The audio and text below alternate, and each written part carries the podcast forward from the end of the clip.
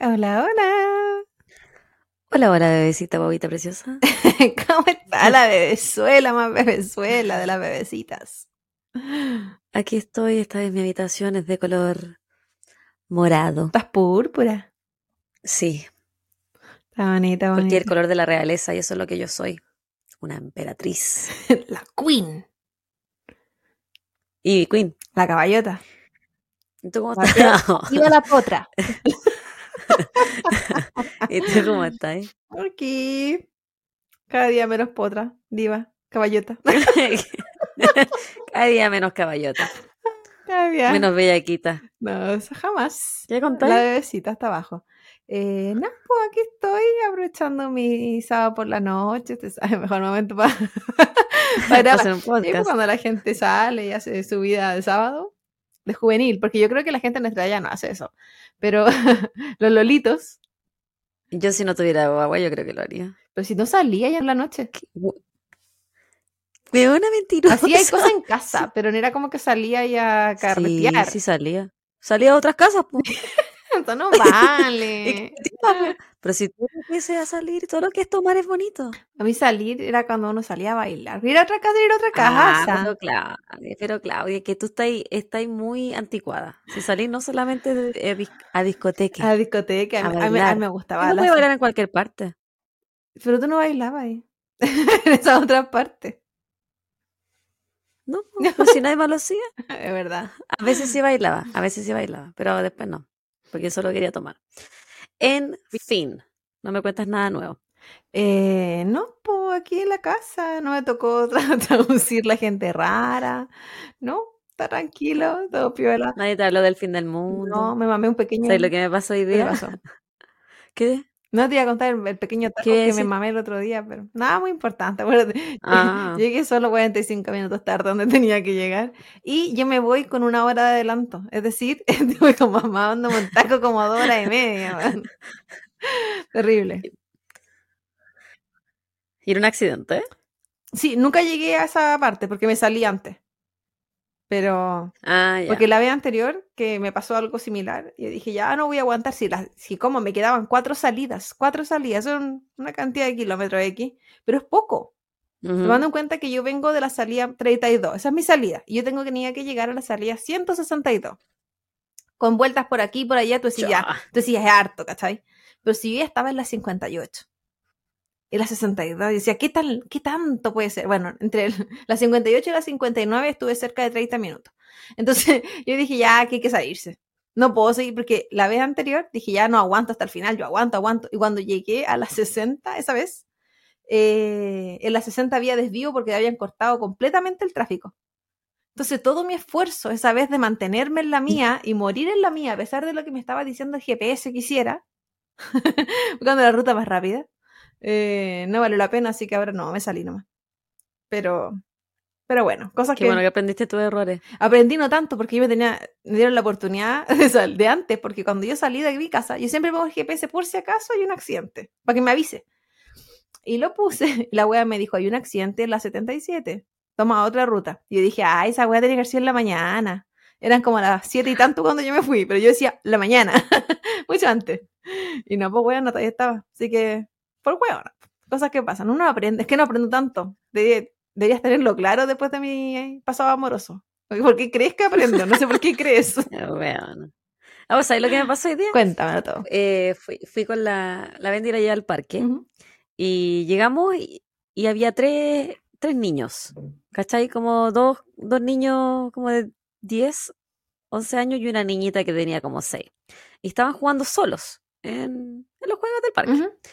Y había un hombre en el parque, como tenía como un bolso grande con pelotas de básquetbol, fútbol. Él estaba, él estaba jugando béisbol solo, pero no sé, weón. Yo lo ¿Béisbol miraba solo? y él como que ¿Y cómo- miraba los. ¿Y cómo jugaba béisbol Él solo? Tenía como una red, tenía una red, entonces él le pegaba y tenía un palo donde ponía- la pelota de béisbol y como que bateaba nomás. Ah, ok. ¿cachai? Iba hacia una red que era como un arco de fútbol.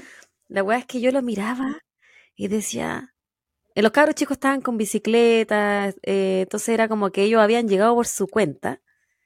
Y él miraba a los cabros chicos y yo decía, este weón debe ser un pervertido mierda. Y lo empecé a analizar, weón, y me aprendí de memoria la weá que tenía puesta, la marca del gorro que tenía puesto, cómo era de la altura. Dije, aproximadamente pesa como 100 kilos. Pero si me preguntan los pacos, me lo voy a saber de memoria, lo voy a identificar al tiro con el Amber Alert. Y era el tío de los weones. y yo aquí hasta me había memorizado la, la, marca de los zapatos de los cabros chicos. En caso de que, en caso de que algo pasara, yo dije, no, es que yo aquí voy a ser una buena ciudadana y no, pues bueno. Pero era el tío. y los niños estaban. mucho true crime aquí. Mucho true crime. Mucho, mucho. Y ahí dije, mucho true crime. Pero es mejor, bueno, hay, que, hay que estar atento así. Porque uno nunca sabe. Más si, más si está ¿por qué me niños.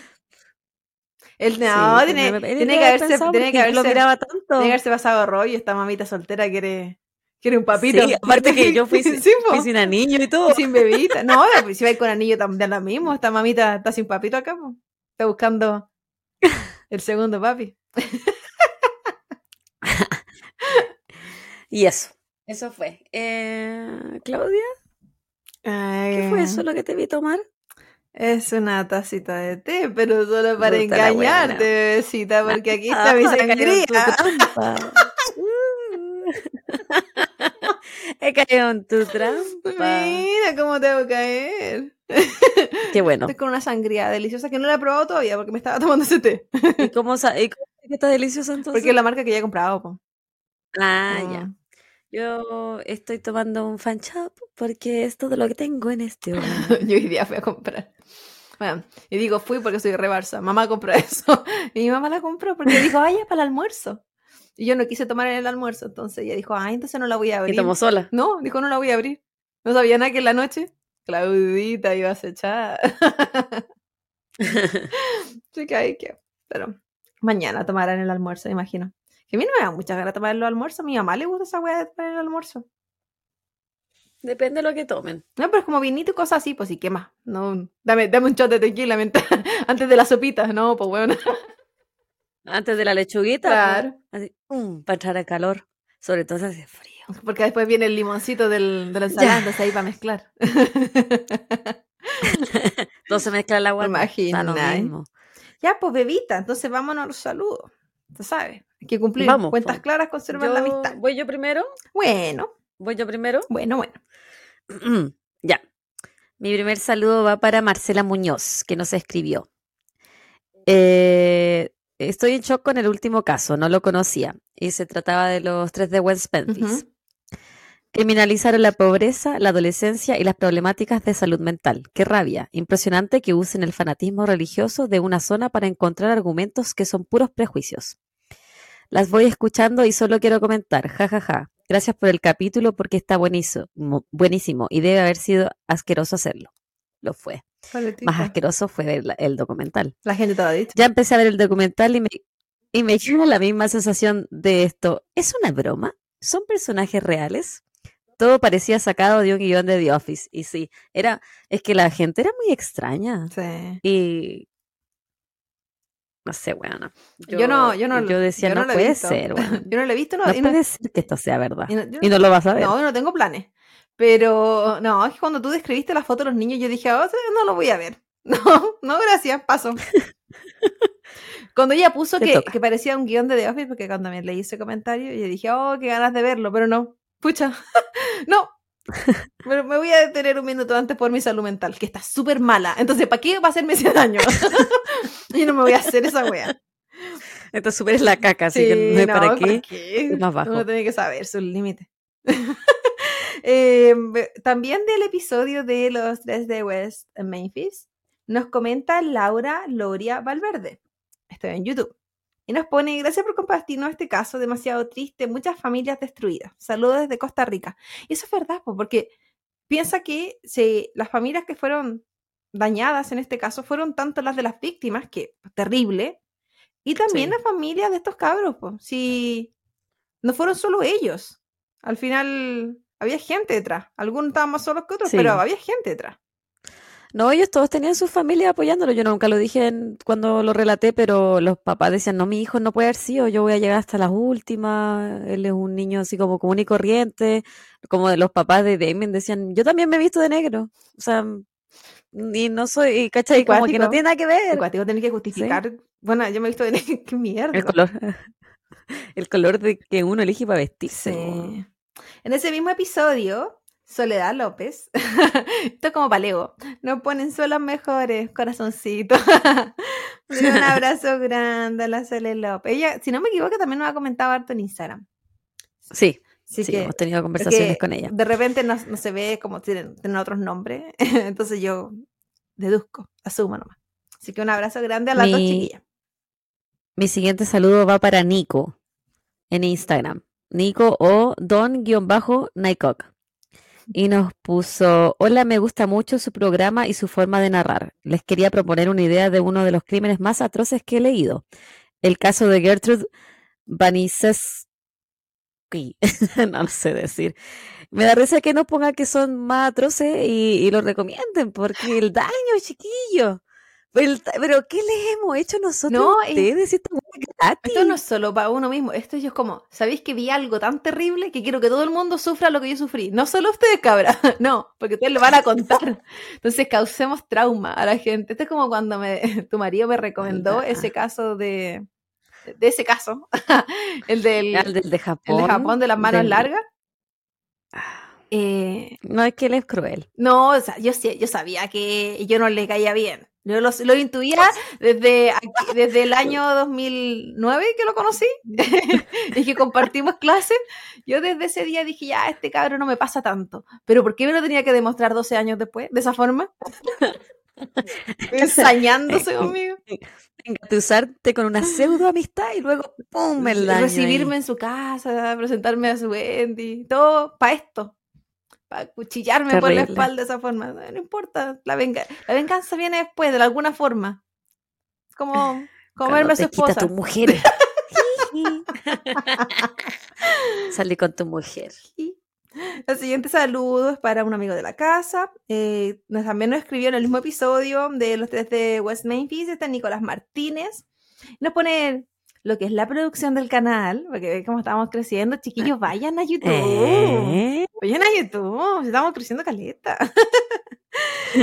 Pone, no, después viene, esto es como, nos, nos suben y después nos bajan. Lo único que no tienen para beber, ¿están tan pobres? Sí, Sí, pues. la verdad es que O sea, yo, estoy, yo, yo estoy tomando. La Claudia parece que tú no tomaste en el último. No, llevaba dos Yo estoy- tetecitos. yo, solamente tengo, yo solamente tengo cerveza. Estoy, estoy guardando mi champaña porque chiquillos se vienen cositas. Sí, se ven cositas, ¿verdad? Pero sí, pues yo eh, no estaba allí yendo, es que en verdad no salía de la casa los fines de semana, pues entonces no estaba yendo a comprar y cuando me venía después de clase era como, yo no me quiero ir a, ir a comprar, me quiero a mi casa. Así que no estaba haciendo mucho esfuerzo, pero por eso también, que se sepa. ¿Cómo era la web de la página que dije? Coffee Me. ya, pues, cabrón. y me ponen, pero en fin. No, si ahora nos pueden mandar eh, gift en Instagram. No, ¿o pues todavía no pongo, tendría que poner mi dato, no lo he puesto, o los tuyos, no me he puesto datos Ah, nadie. Como que ni siquiera, ni siquiera no, sea lo mío, que sea lo mío. ni siquiera no hemos abierto la posibilidad de recibir regalos. en cualquier momento, chiquillos. Eh, bueno, no he terminado. Y el cabro pone, pero en fin, se ven Full HD, pero siguen creciendo y cada día mejores, chicas. Saludos. Muchas gracias, muchas gracias por notarlo. Y Nicolás sabe, porque Nicolás, Nicolás estaba presente desde el primero. Tirando unas flores, no tengo idea por qué, porque era- éramos terribles. Ahora no es que estemos no terribles, pero menos. Hay un Yo, progreso. yo quiero saber, Claudia, de verdad, nos vemos en HD. Qué vergüenza. Sí, no, no sé si nos vemos verano. vean esto. Pero nos vemos harto mejor. La edición que le pongo a la wea, pues le intento. Ah, ya. Probablemente yo me vea un poquito más cuadriculada que tú, pero le he intentado poner tantas luces a esta wea. y Ustedes no saben, chiquillos, yo termino sopa después de grabar, porque entre las luces que, te- que tengo alrededor mío, yo, calor. Aquí hay calor. La Claudia está como en un estudio. Sí, el, y lo peor es que como parto con frito, yo parto con polerón y de repente termino toda sopa. Es terrible. Perdón por lo gráfica. y el último mío es, me voy directamente a iVox. Y la Lali, nuestra Laura Chamorro, nos escribió mucho, mucho mensaje, pero hay uno que lo voy a responder, para no invadirla tanto a la amiga. Y nos pone, eh, esto es del asesino paralímpico, y nos pone, hablando del caso, Nunca entendí el motivo por el que mataría a su novia. Se habla de enfermedad mental, el golpe en la cabeza, algo, algo orgánico o por motivos personales contra ella. Pues no creo que tenga. En tres meses tampoco se puede pasar tanto, ¿no? La verdad no tenemos idea qué le pasó al amigo. po. No. Ese, fue, ese era el- el- la gran condicionante en este caso y por qué también la gente no creía que pudiera ser culpable. Porque yo mencioné el golpe. había motivo. Yo mencioné el golpe en la cabeza porque consideré que por ahí podría haber, pero tampoco es algo que las investigaciones se hayan agarrado. Es decir, ¿sabéis que este cabrón tuvo un accidente donde se casi se mató y que quizás ahí se golpeó? Pero yo lo mencioné porque es una cuestión que hemos visto nosotras mucho en otros casos. po. El golpe en la Mm. cabeza del cabro de de la India, por ejemplo, que después termina matando a toda la familia. Y, y tantos otros que hemos hablado de golpes en la cabeza pero fue algo que se, no se consideró. Se supone que esa relación, según las, todas las entrevistas que hicieron, nunca tuvo un problema. Como ella, como Lali menciona, eh, en tres meses, ¿qué tantos problemas podéis tener? O sea, me pregunta y a mí, yo he tenido relaciones tóxicas para morir en un mes, pero ellos no tenían esos antecedentes. Ellos tenían tres meses súper sanos. Siempre intensa. Deja de dejarte No, que la gente sepa como Para. lo peor que uno puede estar, aquí estoy yo para chiquillo para subirle el ánimo. ¿Usted piensa que tiene una relación mala? No, señores, la tuve yo. Así que no se preocupen, siempre arriba, amigo, chiquillo. Dándole todo el tema. Te dicen, Esta mujer. Así que, Lali, no tenemos idea cuál era la respuesta razón. Y pues eso por, la, por lo mismo que muchos creyeron que él no era culpable. Porque se supone que, ¿cómo iba a ser culpable si era tan bueno en el pasado? No tiene ningún antecedente, salvo que le no gustaba se mucho las condecía con armas. su personalidad. Claro, solo veo que le gustaban mucho las armas. Y la ex Polola habló un poquito de que era como medio loquillo con el tema de las armas. Pero nada más, pues.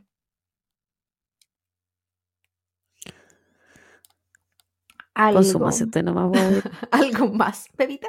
Yo partí seca. No, Sedienta. no. No tengo nada más que decir esta noche. Estoy, estoy curiosa de qué es lo que me traes. Así que no, no hemos hablado de esto. Eh, antes de irme directamente a eso, quiero recordarles que estamos en YouTube, Instagram, eh, Facebook, TikTok, Evox, bla, bla, bla, todo lo que se le ocurra, pero eh, vámonos, concentrémonos. Vaya a suscribirse a YouTube, vaya a, a ver algún videito, poner algún me gusta, algún comentario de la vida. Eh, y a Spotify, chiquillo, ¿qué está pasando? Sube y sube los números de gente nueva viendo, pero no suben y suben los números de gente suscribiéndose. Así, así no, así no funciona. ¿Por qué no quieren que seamos exitosas? ¿Qué le hemos hecho? Aparte de sufrir con los casos. Nos odian. Y como Ah, sí, una última cosa. Eh, bueno, dos cosas. 5, Cinco 5, sí, 4 cuatro no. Ustedes lo saben. Y chiquillos, por favor, si- eh, sigan apoyando la Oh. cuenta de Juntos por Nachito. Juntos X Nachito están en Instagram, están en Facebook, están en, en TikTok, están en varias redes sociales. Es de suma urgencia. Nachito se encuentra hospitalizado. Por favor, chiquillos, necesi- eh, la familia necesita juntar el dinero, una suma ridícula de plata. Son dos mil millones de pesos chilenos. eh, no, ¿sí? Dos mil. Dos 2000 o millones de, de dólares. Así que por favor, por favor, si pueden ayudar, si no pueden ayudar de forma monetaria, difundan. Eh, es de suma urgencia, la mamá de Nachito es amiga de nosotras, la conocemos hace muchísimos años y sabemos la lucha que está pasando la familia y no, es lo- no son la única familia chilena, son cuatro. Así que, nada, pues, si pueden ayudar, se lo agradecemos bastante. Y si están atentos a la campaña, también eh, van a ir viendo, se han rematado camisetas de fútbol, eh, se han rematado tantas cosas, eh, han estado apoyando gente de la tele, han aparecido en, programas de los que viven en Chile, en, en programas de TVN, de, de la misión, en entrevistas de otros canales de YouTube.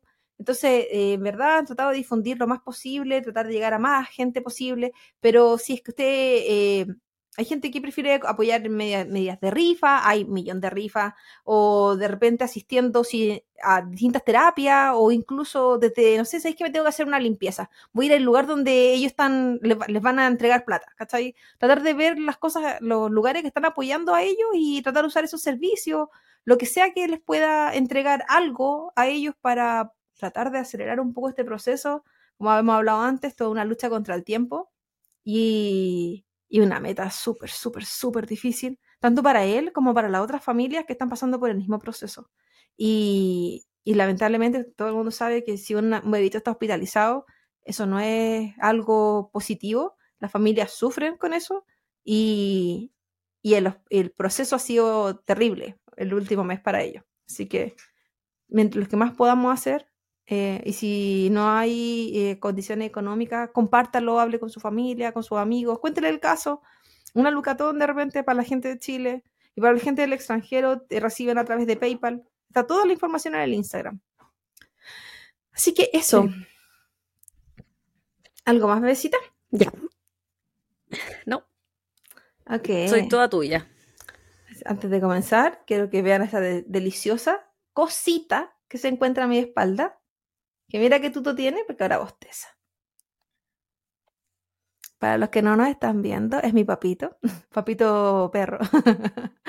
que no le digo hermoso, vaginal. no, no- no le digo hermosa cosita a mi, a mi padre. Eh, así que eso, se lo están perdiendo si que no lo están viendo en YouTube. Es un delicioso ese papito. Y bueno, en el episodio del día de hoy continuaremos con la temática que se propuso en el episodio anterior, sobre inocentes erróneamente culpados. Si bien siempre hay muchos casos de este tipo, suele suceder que no logran comprobar su inocencia y por lo tanto no logran ser exculpados, pagando por un crimen que no cometieron. También suele suceder que aunque la inocencia pueda ser clara, el sistema de justicia en la mayoría de los países se niega a aceptar sus errores, por lo que jamás se exculpan a estas personas, sino que las dejan en libertad por otras razones. O incluso, al ser liberados, no vuelven a ser civiles sin culpas o sin eh, cargos en sus papeles. O sea, hay gente que sale libre con papeles manchados. Y eso significa muchos problemas, tanto el- luego para el encuentro de trabajo, por ejemplo. Si el sistema no se hace cargo, la gente se suma a creerle, lo que las policías venden, por ejemplo. Y en la mayoría de los casos la pobreza también está de la mano. ¿Qué salida pueden tener estas personas? ¿Quién les devuelve los años de libertad? ¿Quién puede devolver el tiempo y entregarles la juventud y vida que se les arrebató por encontrarse en el lugar equivocado con la gente incorrecta, aunque ésta haya sido en su propia casa? Siempre dicen que no hay que estar en lugares, o porque siempre podéis tener mucha mala suerte, que algo pase. Pero ¿qué pasa cuando esto es en tu propia casa? ¿Cómo, ¿Qué más puedes hacer para evitar algo que estar en tu propia casa? No sé, bueno, yo siempre estoy en mi casa. Imagínate nosotras, por lo así, donde más estamos. Hoy nos dirigiremos nuevamente hasta Argentina. Así que un saludo a todos los amigos de allá. Y habla- ¿Te hablaremos. gustan los casos argentinos? Sí, tienen harta, harta cosilla. Y hablaremos de María La otra vez hice Antonia una recomendación argentina. Ay, perdón. Gauna. ¿Qué, qué recomendación me hicieron? De Fernando Mm. eh, Baez Sosa. Sí, verdad. Esa te la recomendaron Sí. la otra vez. Tú también me habías había hablado de ese caso, sí. Perdón. Dejaré de interrumpir. Eh, ¿De qué vamos a hablar? de María Antonia Gauna. María era una profesora de primaria o educación básica, como le decimos en Chile, de 33 años, que vivía en Sauce Corrientes, esto es en Argentina. Su familia vivía en otra ciudad llamada Arequito, en la provincia de Santa Fe, y ella los visitaba regularmente. En una de estas visitas a sus hermanas, ella conoce a Omar Bartorelli, quien era un productor agro- agropecuario de 42 años, íntimo amigo de uno de sus cuñados. Y se hizo la conexión. El amor nace rápidamente. Estamos hablando de personas maduras igual, ya pues ya estamos hablando de treinta y tantos, cuarenta y tantos, uno ya no está para juego a esa edad. yo, yo a veces. El amor, No está pa' juego. el amor nace A mí no me vengan con no, no, no. El amor nace rápidamente. Se dice que el mismo día que se conocieron, Omar dijo, con esta mujer yo me caso. Así, así nomás. A mí no me ha tocado. Decidido el hombre. ¿De dónde está mi Omar? Don Omar. claro, el único que se acerca. Al comienzo era a través de cartas y a distancia, debido al trabajo de ambos y porque María vivía en otra ciudad. Luego de dos años y medio de relación, María pide el traslado y lo logra, y se muda a vivir a Arequito. Se comienza a vivir con Omar, con quien ya tenían planes de matrimonio. Quienes conocían esta historia decían que era una verdadera historia de amor, como de, lo, de esas que dicen que son casi de mentira. Me encanta decir eso casi de mentira, porque cuando ¿Ya? la gente habla de cosas como perfectas, para mí todo es mentira. Idílico. Idílico. De cuentos. El 10 de julio del 2004, María y Omar se casan. Sus planes eran agrandar la familia pronto. Estamos hablando que María ya tenía 35 en ese entonces y Omar tenía 44. María había... Estaba La pitilla, la amiga. Sí, pero, ojo acá, que no importaba tan mucho la edad, porque María, María tenía, había, ten- ah, no sé hablar, había tenido dos operaciones en sus ovarios, por lo que para poder tener hijos, ella debía someterse a un, a un tratamiento de fertilidad o debería pasar por un proceso de adopción. Ah, ya. Ambos conocían esto y estaban, y estaban abiertos a esa posibilidad. Pero para mucha gente, independiente de que el proceso sea a través de eh, ayuda, como por ejemplo eh, un tratamiento de fertilidad o eh, adopción, tampoco quieren ser padres a los 50. Independiente de que el proceso no tenga que ver con tu biología. Que no haya un reloj, reloj- un reloj biológico apurándote, que era el caso de ella, porque era por otras razones. Ella- ellos querían ser padres pronto. El 6 de febrero del año 2005, siete, siete meses después de su matrimonio, y ya llevan tres años, más de tres años eh, juntos. María y Omar fueron a comer a la casa de una de las hermanas de ella. Esta vez no era por una celebración o visita casual, sino que estaban pasando por un proceso doloroso en la familia de ella, debido al fallecimiento de su madre una semana antes. Entonces esta era como una reunión familiar de María, sus hermanas y sus maridos en honor a su mamá. Que a veces la gente se junta como recordemos a la mamá, qué sé yo. Sí. Igual terrible. Imagina perder a tu mamá a los 35. No te preparas. Luego de esta cena, Nadie, no, Claudia. no, hay gente que odia a su familia, pues, quizá ellos, pero yo no. Pues. hay que ser realmente abierta. Luego de esta cena, María y Omar vuelven a su casa. Como de costumbre, Omar dejaba a María en la puerta de la casa y él manejaba una cuadra más hasta la casa de los papás de él, porque estacionaba siempre su auto en el garage de ellos. Y luego volvía a la casa y le avisaba a María, María salía y le abría la puerta y era como su rutina, era algo que acostumbraban.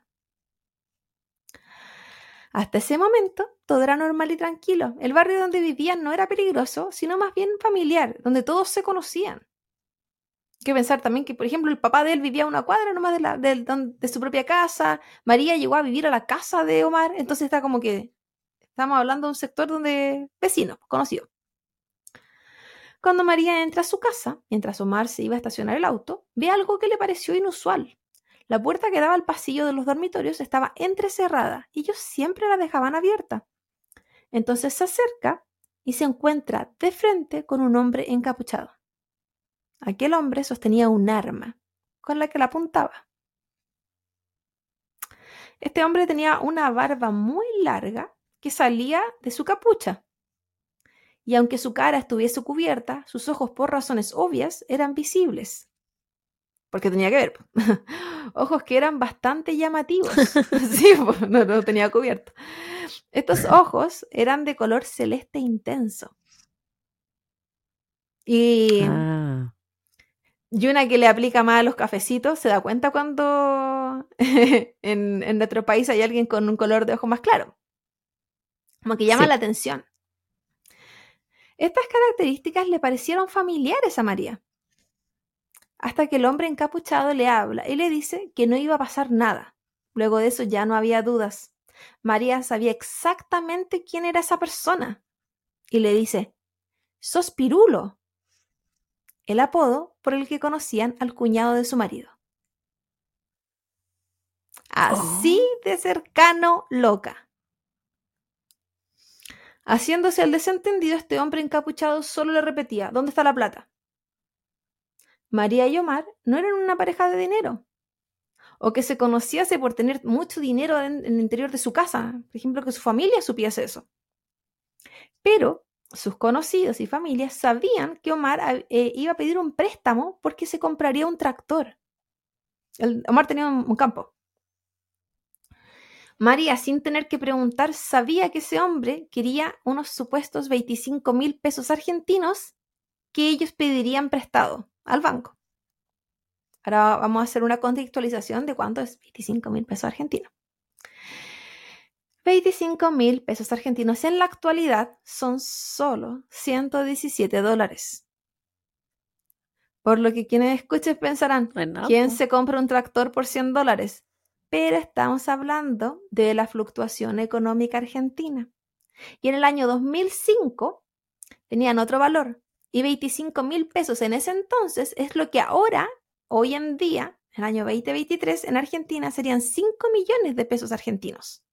Cerca de 25 mil pesos, o sea, 25 mil dólares. ¿Cacha cómo, le ha cambiado el dólar? Qué impresiona.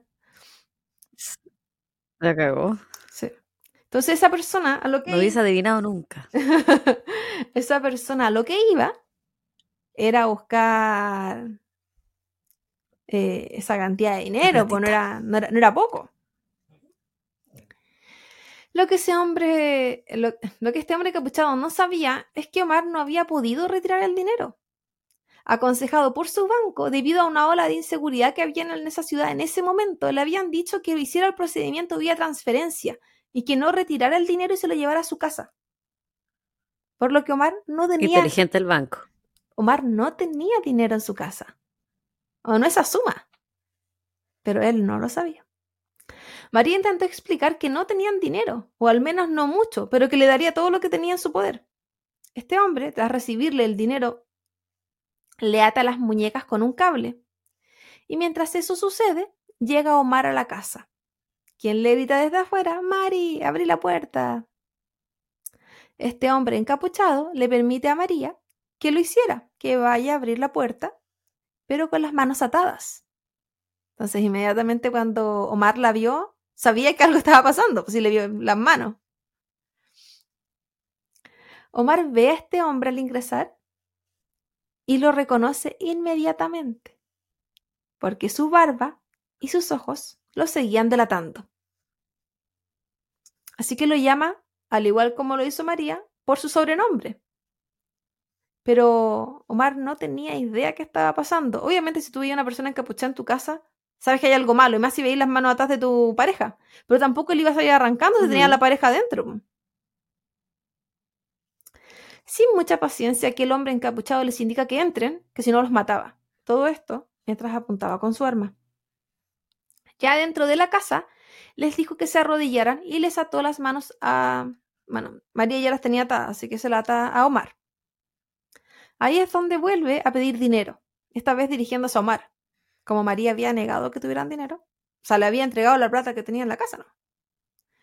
María en ese entonces se acuerda que ella tenía otro dinero guardado, pero que en verdad no era de ella, sino que era de su hermana, quien había estado ahorrando para celebrar los 15 años de sus sobrinas.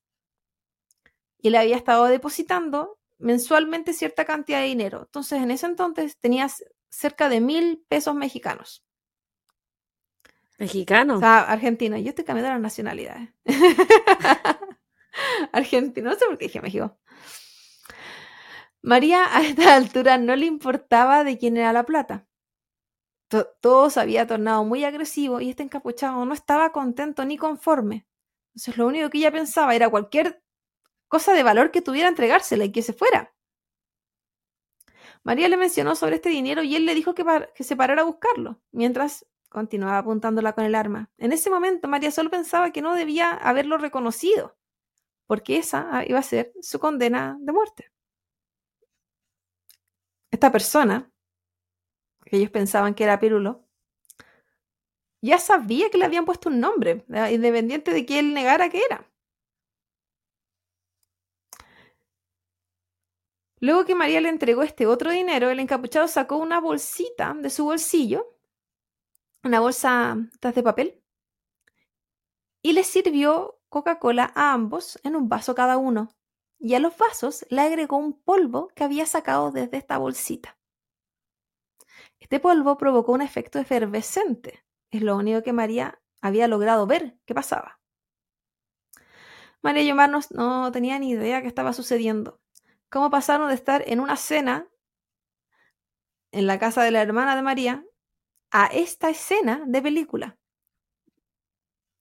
y solo sabían rogarle a este hombre encapuchado que por favor no les hiciera nada, que ellos no lo denunciarían, que él no se debía preocupar, que ellos sabían como que nada hubiese pasado.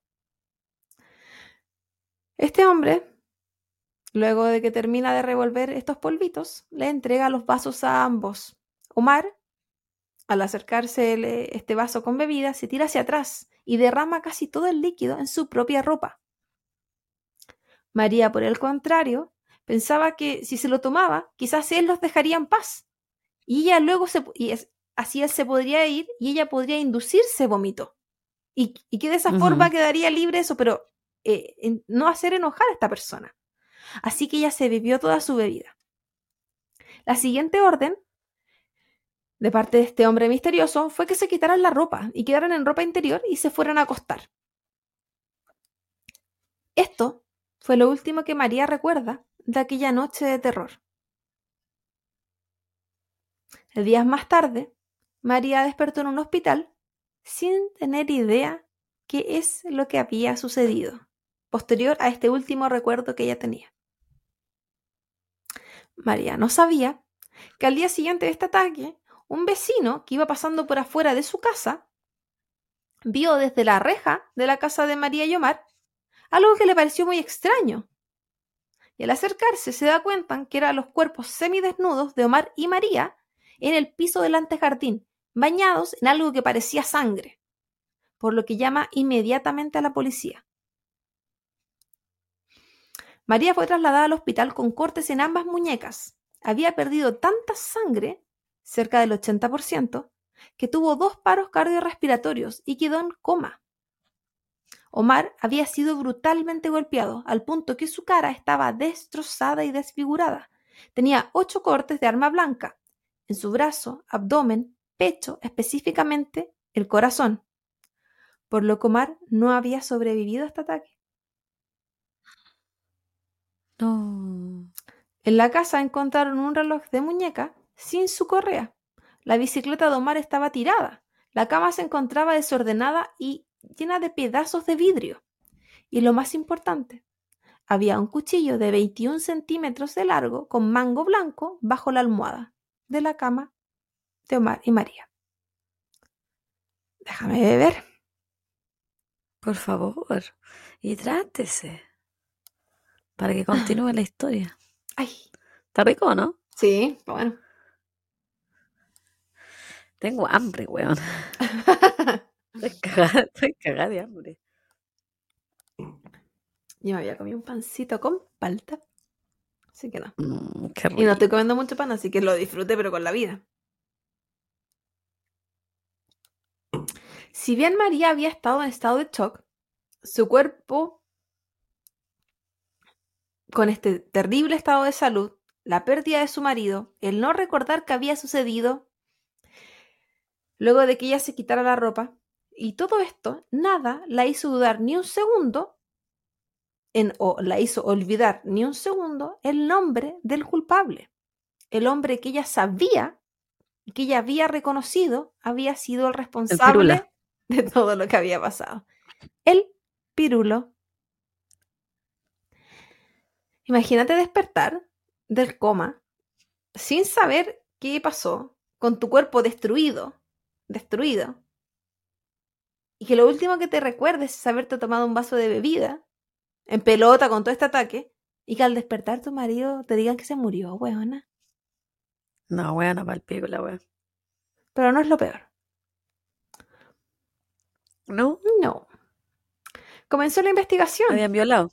No, no, no hubo ataque sexual. Al menos, bueno, ¿quién? Ni siquiera te voy a decir no hubo, porque con tantas cosas que pasaron aquí, no te podría asegurar ninguna wea. Comenzó la investigación y la policía quería saber la relación de Omar y María. Un matrimonio incipiente de tan solo siete meses.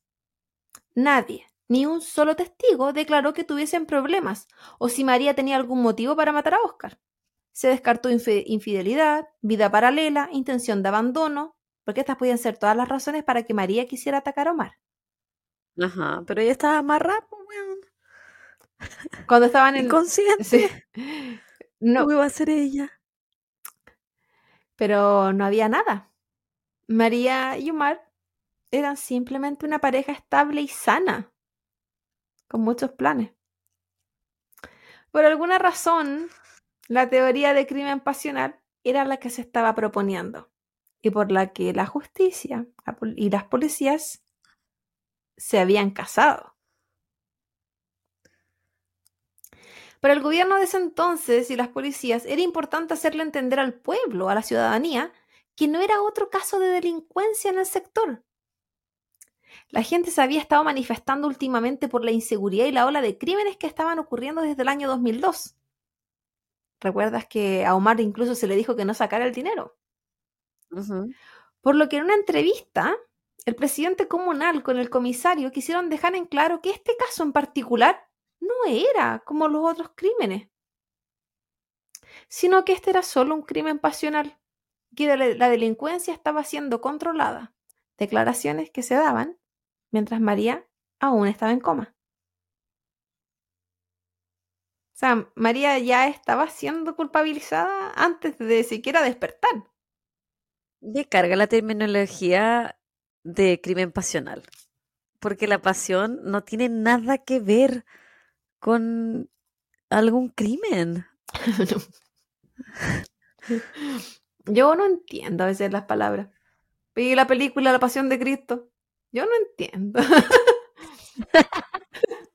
sí, puro sufrió. Pero claro. Pero apasionadamente. Cuando yo digo cargo mi cruz, con mucha pasión.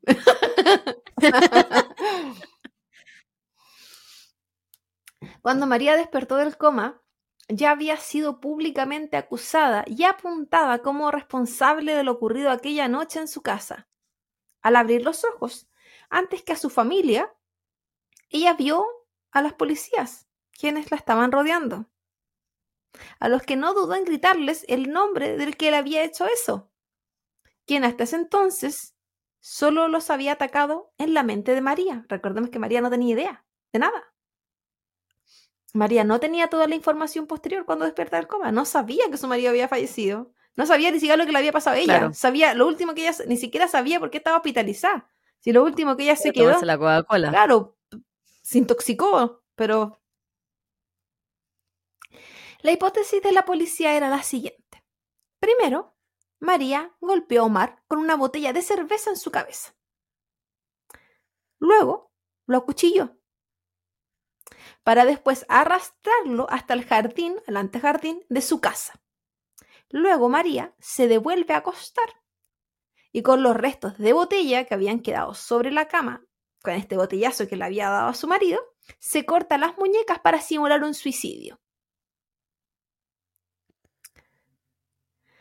María en una entrevista dice que a ella le inventaron una novela macabra, donde el personaje principal era ella.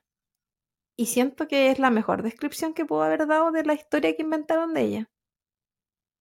Claro, pero ella no la habían encontrado en el jardín. Exactamente. Es que no, sí, mucho, mucho, mucho, mucho de este caso no tenía ningún sentido. De hecho, ella nunca vio ninguna botella, partamos por eso. Cualquier cosa que, cualquier vidrio que apareció, ella nunca supo. Ella no sabe qué pasó ni con ella ni con su cuerpo después de que se tomó el... lo que se tomó. Pero bueno, ya vamos a llegar a esa parte. A los pocos días, aún con su cuerpo en recuperación y sus brazos vendados hasta los codos, de hecho se hablaba de yeso.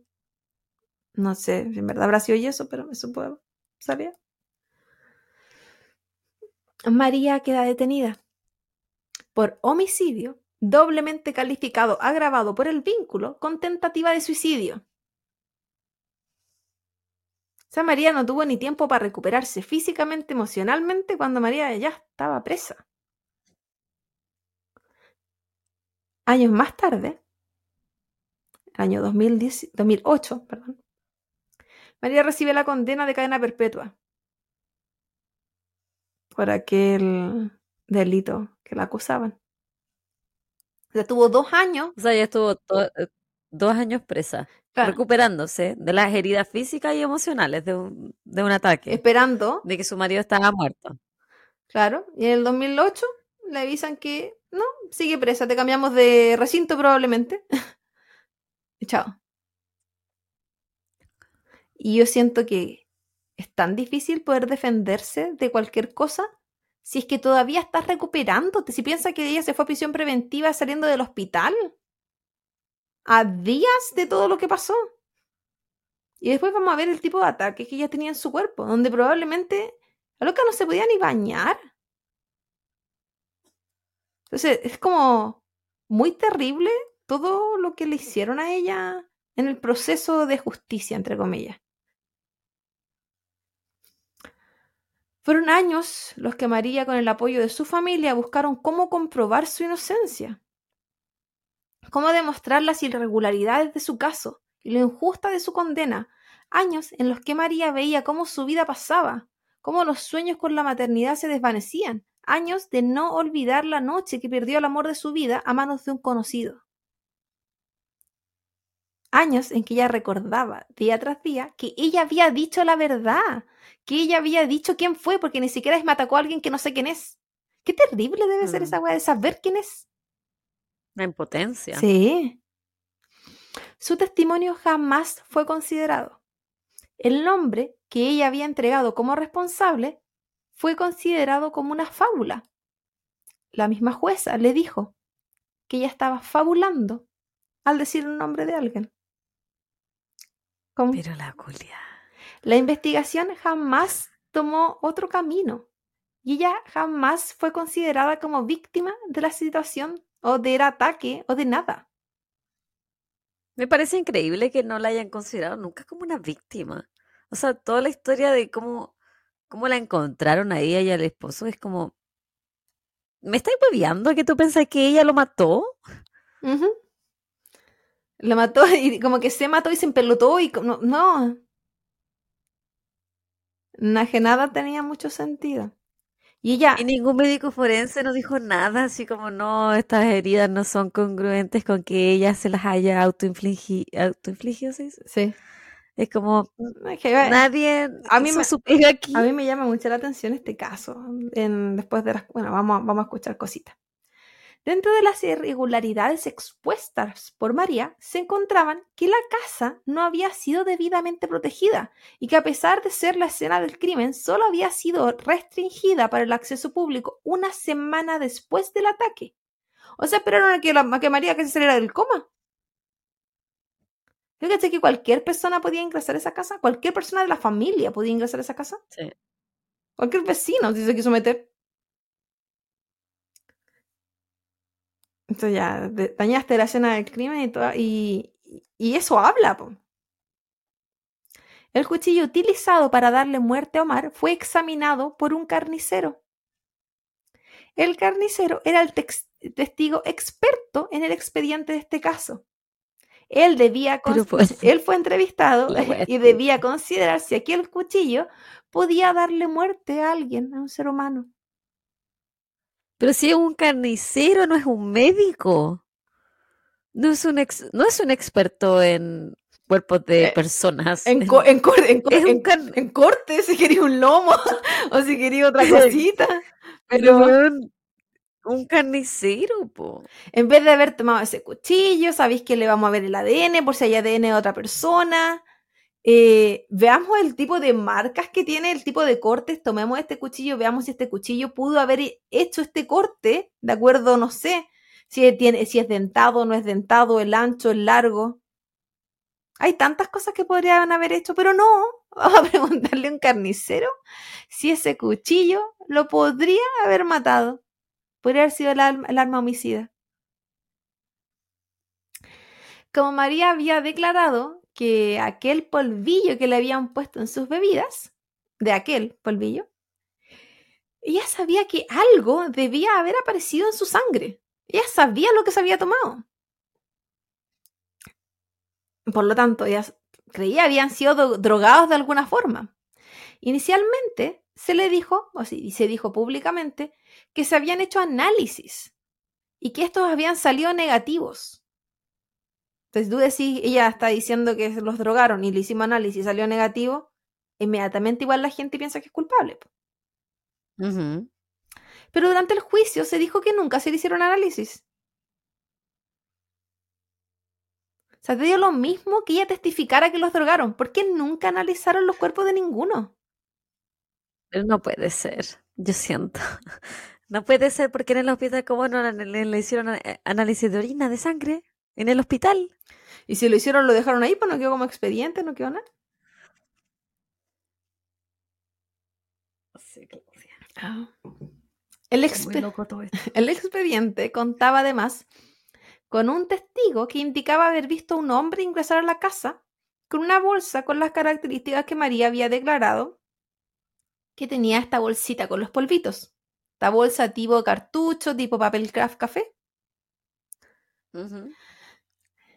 Eh, que, que la Argentina creo que le dice las bolsas papel madera. Y que este testigo había sido amenazado, incluso había recibido llamados diciéndole que si, él hablaba, él no viviría para contarlo. Había dicho, si hablas, sos boleta. No tengo idea qué significa sos boleta, pero era como esta interpretación. Y tampoco, porque si tú dices, estás llamando, están llamando para amenazar a un testigo, sabéis que intervengo las llamadas, agarro el número de teléfono, hago una investigación, estamos hablando de los 2000 tantos, si no estamos hablando de ayer, o sea, de, de los 70. No, De ayer. de ayer. De- es que era un ayer muy ayer. Luego de nueve años presa, donde María declarara su inocencia, donde se aferrara a su inocencia y fe para poder seguir en pie, su familia logró conseguir una prueba muy importante, que quizás le podría cambiar la vida. Había un estudio, un examen médico, un reporte médico, que se llamaba electromiografía. Ese era el título del informe. Este había quedado archivado en el hospital donde se encontraba ingresada María. Este informe médico indicaba que María tenía cortados los tendones de los músculos flexores de la mano profundamente, junto además con las venas de ambos brazos. Hay que recordar que María tenía ambas muñecas cortadas, por lo que era posible, por lo que era imposible, perdón, que luego de cortarse los tendones de, la, de su muñeca izquierda con su mano dominante, pudiera usar esa mano de- con los tendones cortados para cortarse la muñeca de la otra mano y hacer un corte así de profundo, como lo que tenía. Debido No podría hacer agarre del mango no, pues no puede, no puede hacer flexión si la mano la tenía prácticamente colgando.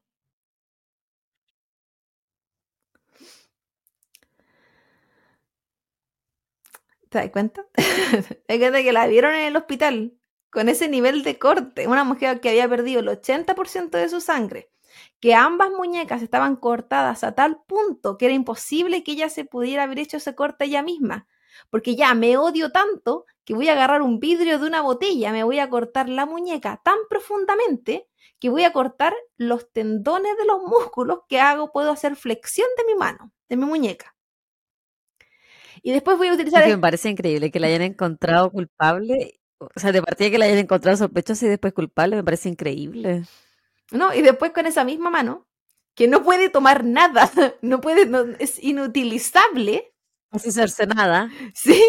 Que, que debe, que estaba unida prácticamente por la piel, tomara un cuchillo y se cortara la otra. Porque aunque me hubiesen dicho tiene un rasguño en la otra, no podría haberlo hecho porque no podía tomar nada. Una Entonces, locura. a pesar de que el médico había declarado en el juicio inicial esto, de la profundidad de los cortes, este informe no había sido considerado. Y la jueza comentó en ese momento que el médico solo quería favorecer al reo. Pero escuchemos al carnicero, po. que no tiene sentido, no tiene sentido nada. Madre carnicero, po, weón. Es la wea más ridícula que he escuchado un carnicero. ¿Sí? Yo no lo creería, así que no hubiese sido que ella en una entrevista decía las cosas que habían aparecido en el juicio, porque estos son juicios cerrados igual, po. Ya, bueno, podrían haber sido públicos, pero que gente que, nadie conoce de un pueblo X también, pues entonces como que nada, poco. Y un asesinato más que ellos quisieron pasar como que, ah, la esposa mató al marido, chao. No le, ni siquiera agrandaron. Ese informe médico, sumado a médicos especialistas que declararon que la imposibilidad que tenía María de atacarse a ella misma, abrieron una luz de esperanza en este caso. Entonces, yo cuando te decía, ella salió del coma, se da cuenta que perdió a su marido, se va presa, se va presa sin poder, con las muñecas en, vendadas. Y ¿Cuánto se demora en, poder reconstruir y armar de nuevo esos tendones y todo? Que, no sé qué cirugía la habrán hecho. Pero ella no tiene que haber podido lavarse ni el pelo al menos un mes. Por ella misma. Ni limpiarse el pelo. Nada. Porque piensa que nosotros para todo flectamos nuestra muñeca. Y ella no podía hacer esa hueá con ninguna de las dos manos. Y te fuiste. No comer nada. Y te fuiste presa. Acusada. Perdiste a tu marido. Y él. Y digo, pobre señora. La estaban matando en vida. La Corte Suprema consideró este informe médico y consideró que era imposible que María hubiese podido ejercerse esos cortes sola. Sea, como, sí, pues amigo, lo sabíamos. Todos lo sabíamos. Por lo que el 20 de diciembre del año 2016 se anula la condena y se le entrega libertad inmediata a María. María había sido tomada presa a los 35 años y recibió su libertad a los 48. Casi 13 años se demoró en poder demostrar lo que ella siempre dijo desde que abrió los ojos del coma.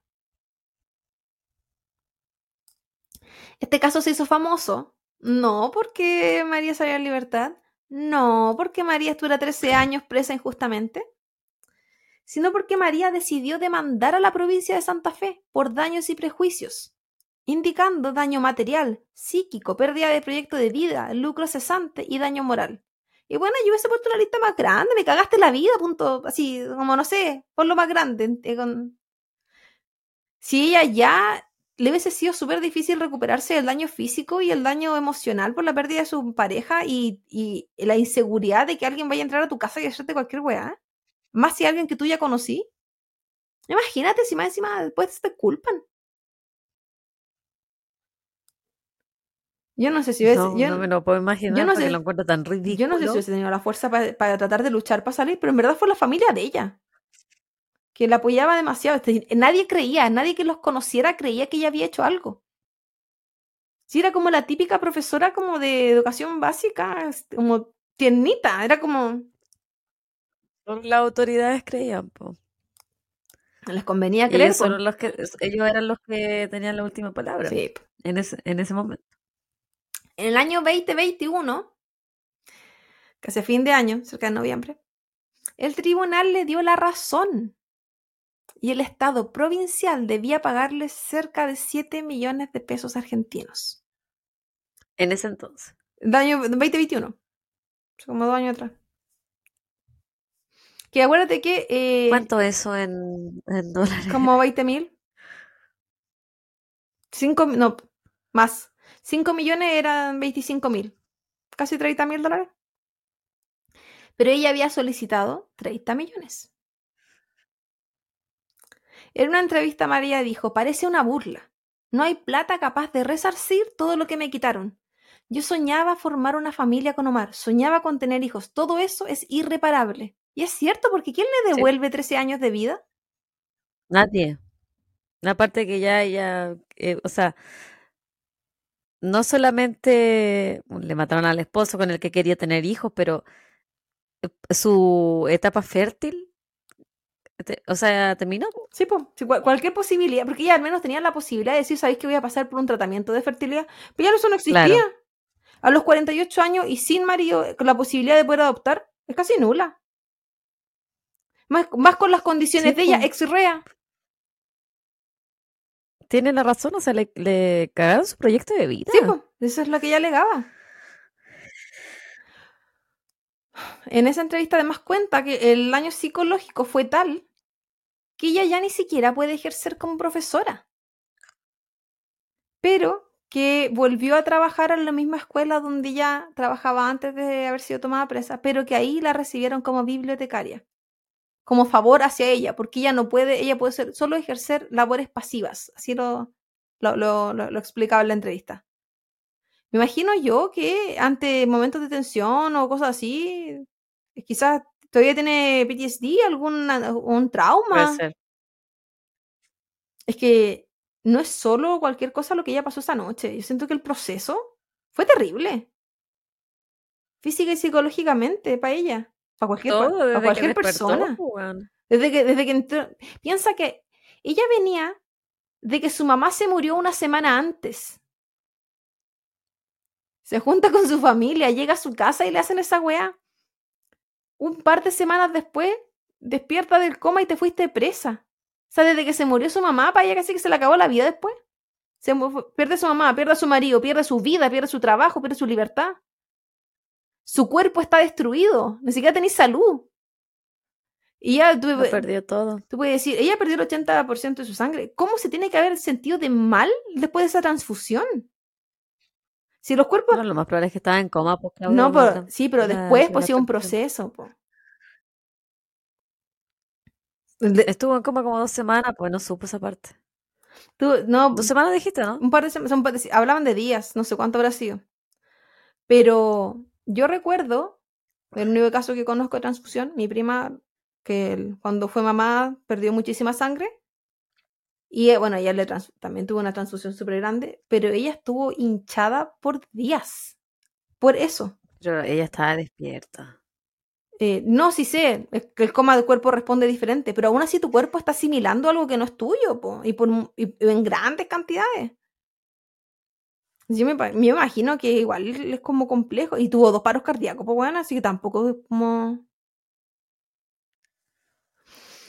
Nunca voy a entender cómo la encontraron No. culpable, la encuentro tan ridículo. No, pero tran- Era tan ridículo. tranquila que viene más hueá ridícula. Ahora, Ya basta. su lucha es por justicia. Ella. Hay un hombre que ella bien sabe quién es, sigue libre. Un hombre que jamás pagó por haberle destruido su vida.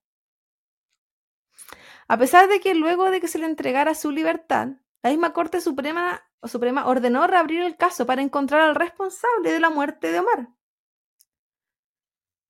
Al momento de, de esta entrevista que ella había hecho, hace como un año, habían pasado seis años de que ella había quedado libre. Seis años de que la, Corte Suprema había ordenado reabrir el caso y que no se había hecho nada. Además de todos los daños antes mencionados, si bien ella recibió su libertad, no así los derechos de antes de ser condenada. Ah, Esto también pasa en Chile. Al ser considerada asesina de su marido, María pasa a ser considerada como heredera indigna, por lo que pierde el derecho sobre cualquier herencia que su marido pudiese haber dejado. Eso incluye la misma casa donde ambos vivían el día del crimen, cualquier pertenencia de valor, ya sea económico o emocional, que se encontrara en ella. Y cualquier cosa que tuviera su marido o que ella pudiera tener con él y que estaba a nombre del po. No olvidemos que María se mudó a esa ciudad por él, unos meses antes. Ella llegó a vivir a la casa de él, por lo tanto ella, ella llegó a las, a las cosas de él. De hecho, y aquí es para que nos reamos un poco, Omar tenía esa casa y tenía un campo que actualmente son habitados por el mismísimo Pirulo, quien jamás fue investigado. Mentira. Así que el señor Pirulo no solo le cagó la vida a María, sino que se quedó con las cosas de Omar. Y nadie hizo nada. Hasta hoy. Weón, que. Ay, qué cocha de su madre todos. Y no olvidemos que Pirulo le al cuñado a todo esto. Sí, una hermana de Omar. Ahí. Eh, la, hermana de Omar, weón. Nada, ni una palabrita. No la menciona, no. no la mencionan jamás. Pero ahí por ahí debe estar, po.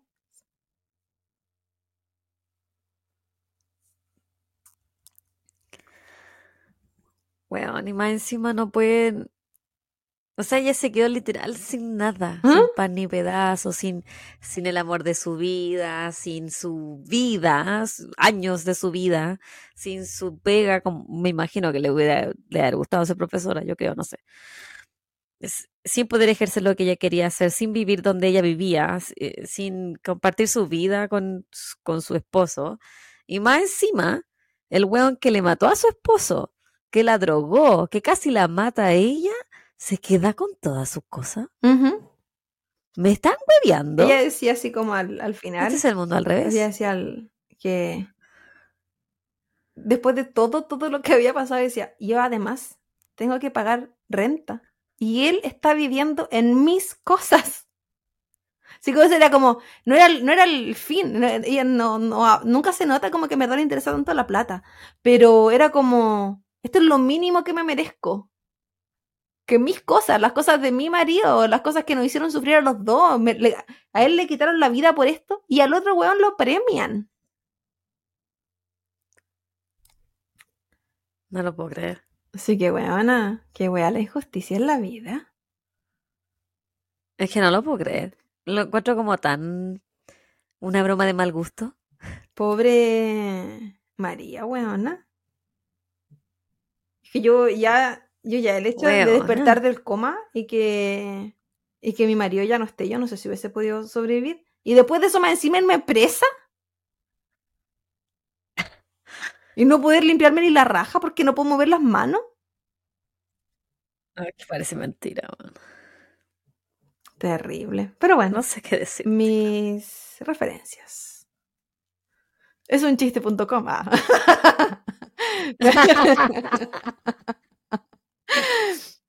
Infobae.com.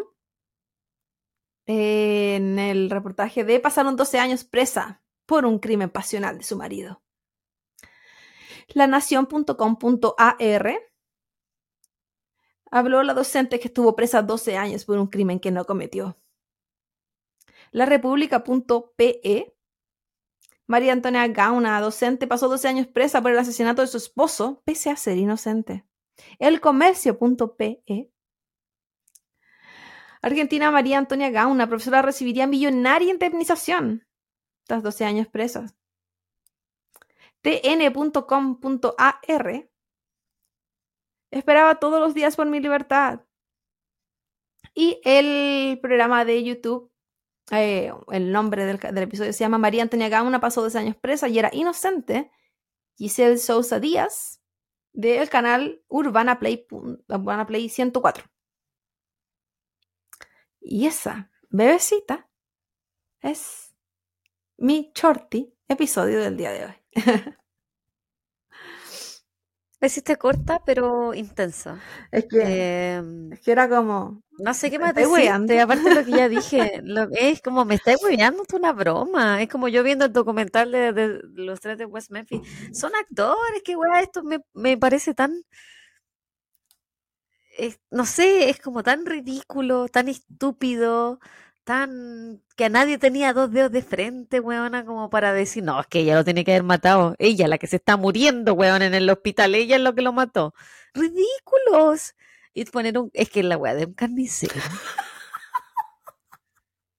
Me están hueveando, chiquillos de Argentina, me están hueveando. pobre María, weón. ¿Esto es una broma?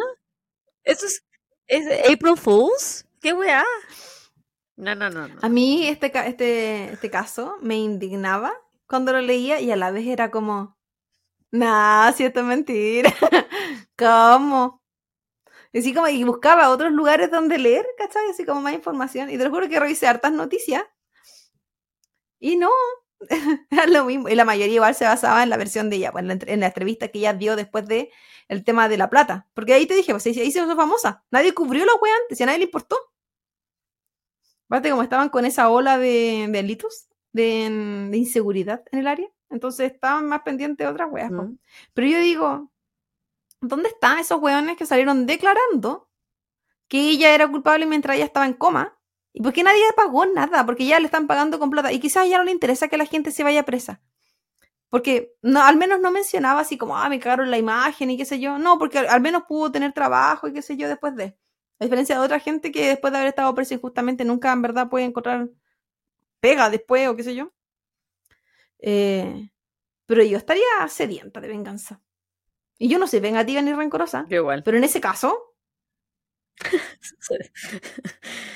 Pero sedienta. no, en ese caso saldría, pero con más rabia que ganas de vivir. Y, ella- y en la entrevista ya mostraba los cortes de sus muñecas. Y el, el único momento en que ella sonrió, en todo el momento de la entrevista, era cuando hablaba de, de lo enamorada que estaba de su marido. Y me dio tanta pena. Qué pena. Porque Y todo por dinero, weona. Por un dinero que ni siquiera estaba en esa casa. Y el weón más encima era su familiar, weona. Un coche de su madre es el pirulo. Pirulo, una mierda. Y ella, piensa que ella la última vez... Sí, weón, una mierda, perrito. sí, no, peor que una mierda de perrito. No sé cómo puede un nivel superior a la mierda de perrito. Un asco. Porque de es que weón está vivo. Está vivo y disfrutando de, No lo, solo está de lo vivo. ajeno. Us- es- no solo está vivo, él se quedó con todo. La usurpadora. A cagó. Está viviendo una vida que no le corresponde, pirulo. Chupa la pirulo. No. Hay que ver, le digan pirulo. Pero. Igual. Qué terrible. ¿Te imaginas en ese? No, terrible. Yo creo que ella, Frustrante los, Ella- los- ella los tenía- que elegimos. ella tenía poca rabia para la que yo tendría, pero yo me imagino que es tanto su dolor aún. Porque ella, ella, ella, como que ahora está viviendo como. Ya no hice mi proyecto de vida, po. Ya no está el amor Yo- de mi Yo vida. creo que yo, Ya no yo voy a ser que a mamá. lo mejor no sé. No sé, lo encuentro tan terrible. Quizá ella ya ni siquiera vive como que existe nomás. Yo creo. Terrible. Pero Bueno, qué triste. ha sido María. una vez más. Bueno, estas, estos dos casos que hicimos, decepciones. Decepciones de la justicia, de la gente, de la vida. Esperemos estar en un mundo mejor. No sé, siento que el mundo no se merece a María, bueno. María, pobrecita. No. Debería haberle hecho este caso la semana pasada, y que era Semana Santa. Pero no, no, me tocó. Pero bueno, chiquillos. Si conocían este caso, los amigos de Argentina que nos cuenten, si hay algo más que no me acuerde, que no sepa, que no haya, porque no encontré más información en 2022 sobre este caso. Llegué hasta, hasta ella dando entrevista, ¿no? Pero no se lo merecía la María. Si hay alguna No. novedad, si el Pirulo está preso, por favor avísenos. Te hago una segunda parte del Pirulo preso. Sería maravilloso. Pirulo preso, pagando por Y todo si su no, pecado. si saben dónde vive, avisen Manden el dato. para pegarle. En, ¿cómo se llama? Arequito. Ya, pues, cuídense mucho, chiquillos, chiquillas, chiquillas.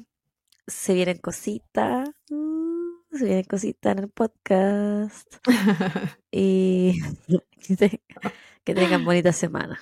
Cuídense mucho, Cuídense mucho. No olviden suscribirse. 554 no, ya saben, pasen el dato. Y. Chao, chao. Bye, bye.